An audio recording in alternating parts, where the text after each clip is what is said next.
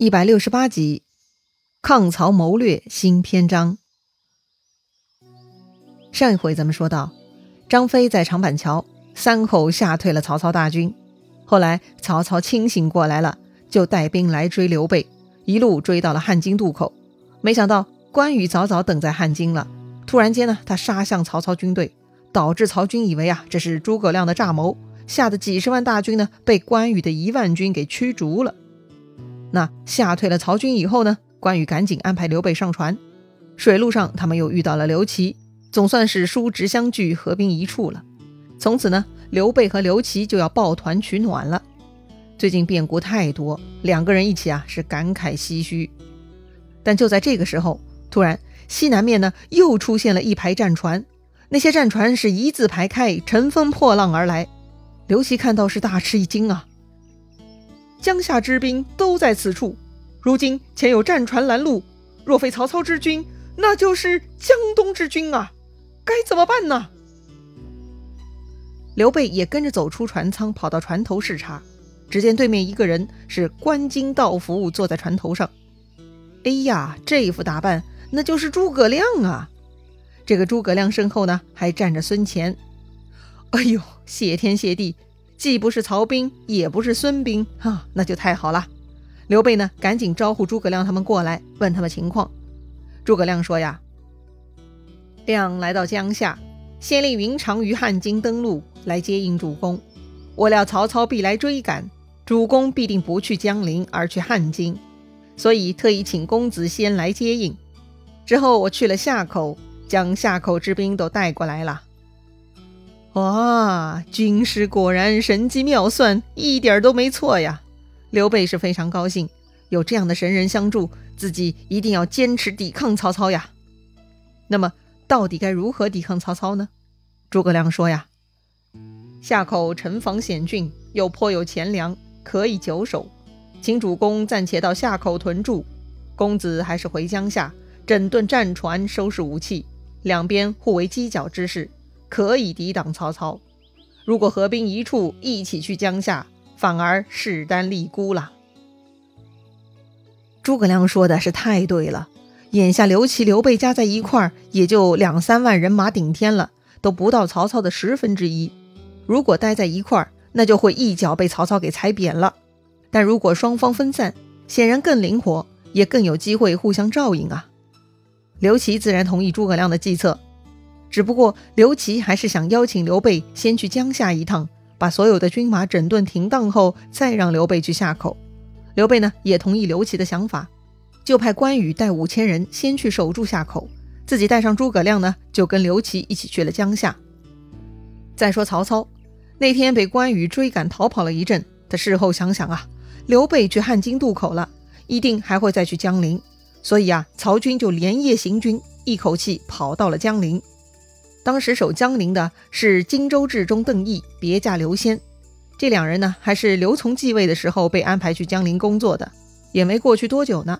他们也听说了刘琮投降，襄阳官员全部封爵之事，所以呢，这会儿又听说曹操带兵打过来了，邓毅、刘先呢也一样不会抵抗，他们呢就带着荆州军民出城投降了。曹操自然很高兴，不费一兵一卒，直接拿下江陵，好极了。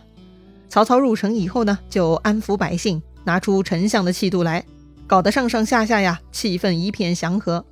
另外呢，曹操进入江陵还遇到一个老朋友，哦，谁呀？哎，这个人呢名叫韩松，还记得韩松吗？当年曹操和袁绍呢都来招揽刘表，都希望刘表投降自己。刘表呢是犹豫不决，他派韩松去许都观察曹操，没想到韩松去了许都呢就被封官。而且呢，回来以后就替曹操说话，这个行为是激怒了刘表。刘表呀，差点就砍掉了韩松。后来在蒯越的劝说下，刘表呢才免了韩松死罪，但还是囚禁了韩松。如今啊，刘表已死，韩松欣赏的曹操呢，终于来了。曹操呢，自然就把韩松从大牢里给放出来了，而且加封他为大鸿胪。大鸿胪这三个字哈，大是大小的大，鸿是鸿雁的鸿。卢呢，就是月字旁加一个卢。大鸿胪呢是个官名，掌管跟皇帝来往的礼宾事务，是地位很高的文官职位了。曹操这么抬举韩松呢，自然不是因为跟他的友情哈。说白了，他们也没啥友情。曹操呢，就是要告诉所有人，顺从他曹操的人呢，都是有好报的。韩松就是个例子呀。另外呢，曹操还封赏了其他江陵官员。总之，除了刘表及其直系亲属，其他人呢，曹操都是用拉拢政策的。安顿好了以后呢，曹操就跟手下商量了。曹操说呀：“如今刘备去了江夏。”万一再连结东吴，那就不妙了。该用什么计策破他呢？是啊，曹操呢，并不把刘备和刘琦的会合放在眼里。曹操担心的是刘备找孙权帮忙，那事情就不好办了。这个时候呢，荀攸来献计，他让曹操啊给江东孙权发檄文，邀请孙权会猎于江夏，共擒刘备，然后呢，一起分荆州之地，永结盟好。嗯。会猎于江夏，来江夏打猎吗？哎，这其实就是打个比方啊。曹操邀请孙权来打刘备，打赢了就一起分赃，可不就是像一起打猎吗？荀攸觉得呢，孙权收到这种檄文一定会害怕投降的，这样就不会再跟刘备联合了。曹操觉得这个主意不错，于是呢就派遣使者发送檄文去江东了。接着呢，他整顿军马。北方之兵加上荆襄军马，总共啊整出了八十三万马步兵和水军。曹操呢凑了个整数啊，对外谎称呢有一百万军马。然后啊他是水陆并进，船马双行，沿江向东，那声势是极其浩大呀。他沿江安营扎寨，联络有三百余里。当年官渡之战，袁绍纵兵七十万，搞出九十里的联络圈，已经是非常浩荡吓人了。而如今曹操那是军马更多，联络圈更大，那真的是牛的可以升天了呀！很快呢，曹操大军的威势就传到江东了。在柴桑的孙权很惊慌，他听说刘表死了，刘琮继位，还投降了曹操。眼下曹操大军如此声势浩大，估计自己的江东就是曹操的下一个目标了。孙权赶紧召集手下谋士商议防守策略。鲁肃提议。抵抗曹操呢，就得联合荆州刘表旧将，只要把曹操赶跑了，回头呢再拿下这富裕的荆州，那么孙权在南方称帝的资本就足够了。具体来说呢，鲁肃请命自己去江夏为刘表吊丧，顺便说服刘备安抚刘表旧将一起抗曹，只要刘备同意，那就成了。孙权很赞同鲁肃的提议，确实荆州与东吴相邻。如果能占据这块邻居地盘呢，那自己的势力就更强大了，称王称帝都可以啦，想想都令人兴奋呐。于是呢，孙权就派鲁肃去江夏了。再说回刘备一行人，此刻呢已经到了江夏，也在商议下一步对策。诸葛亮分析呢，曹操势力强大，一时间很难抵挡，眼下最能抵挡曹操的只有东吴势力。如果东吴跟曹操对打开战，那么刘备等人呢，就可以从中找到机会了。所以诸葛亮让刘备去投靠东吴。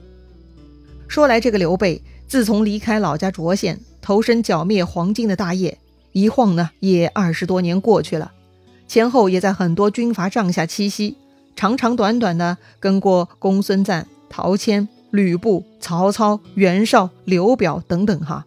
刘备仰人鼻息呢，也不是一朝一夕了。再去投江东，孙权对刘备来说也没啥身段放不下来的。唯一刘备担心江东人才济济，估计那些人是容不下自己的。诸葛亮就笑了，哼，此不足为虑也。如今曹操引兵百万之众盘踞汉江，江东怎么会不派人来探听虚实嘛？一旦江东来人，亮便借他这趟机会跟去江东，到时凭三寸不烂之舌。率南北两军互相吞并，若南军胜，共诛曹操，以取荆州之地；若北军胜，则我趁势可以取江南也。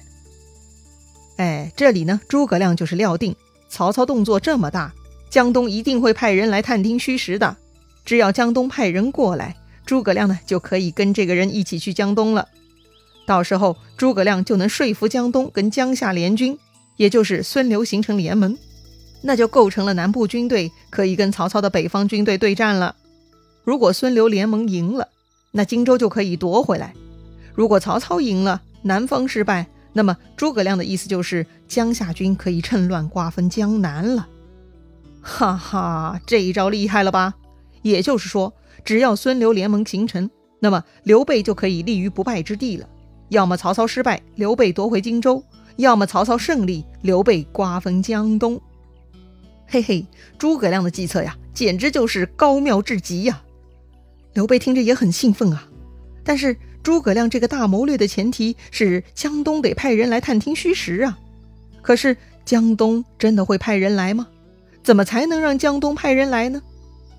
哎，就在这说话间，下面来报，说是江东孙权派鲁肃来给刘表吊丧，船已经靠岸了。诸葛亮笑了，大事可成，哈哈哈。诸葛亮呢，又问刘琦，这八年前孙策死的时候，刘表是否去吊唁过孙策呢？刘琦说呀，这江东呢，与刘表家有杀父之仇，从来是没有来往的呀。对呀。当年孙坚死在荆州，所以孙权不是杀了皇祖替父报仇了吗？这两家自然是仇人，互不来往的呀。诸葛亮呢，点点头，这就对了嘛。鲁肃这回过来不是吊丧，是来探听军情的呀。于是诸葛亮呢，就向刘备交代了：如果鲁肃过来探听曹军消息，请刘备推说自己不知道，具体情况呢，让鲁肃来问诸葛亮。此时诸葛亮的大脑呢，已经开始运转。他要跟鲁肃玩脑筋了，所以任何信息都得从诸葛亮的嘴里说出去，才好妥善处理呀。于是呢，主人刘琦派人去迎接鲁肃。鲁肃入城，先吊丧送礼。刘琦收下礼物呢，就请鲁肃跟刘备相见。双方叙礼完毕呢，就邀请进入后堂喝酒了。鲁肃啊，这就开口了：“久闻皇叔大名，无缘拜会，今幸得相见，实在欣慰呀。”听说皇叔最近与曹操会战，一定知道曹军虚实。敢问曹军有多少军马呢？果然呢，鲁肃是开门见山。刘备啊，就按照诸葛亮的吩咐说话了。刘备说呀：“备兵微将寡，一听曹操来了就走了，也不知道曹军虚实啊。”鲁肃有些疑惑，他继续问。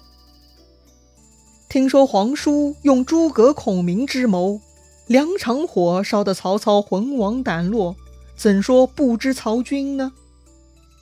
原来呀，这火烧博望坡和火烧新野的事情都已经传到东吴了，人家鲁肃都知道了。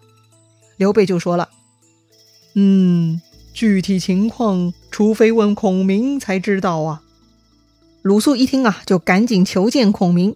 于是刘备这才把诸葛亮叫出来见鲁肃。那诸葛亮是怎么跟鲁肃说的呢？到底诸葛亮用什么办法让鲁肃愿意带他去江东呢？咱们下回再聊。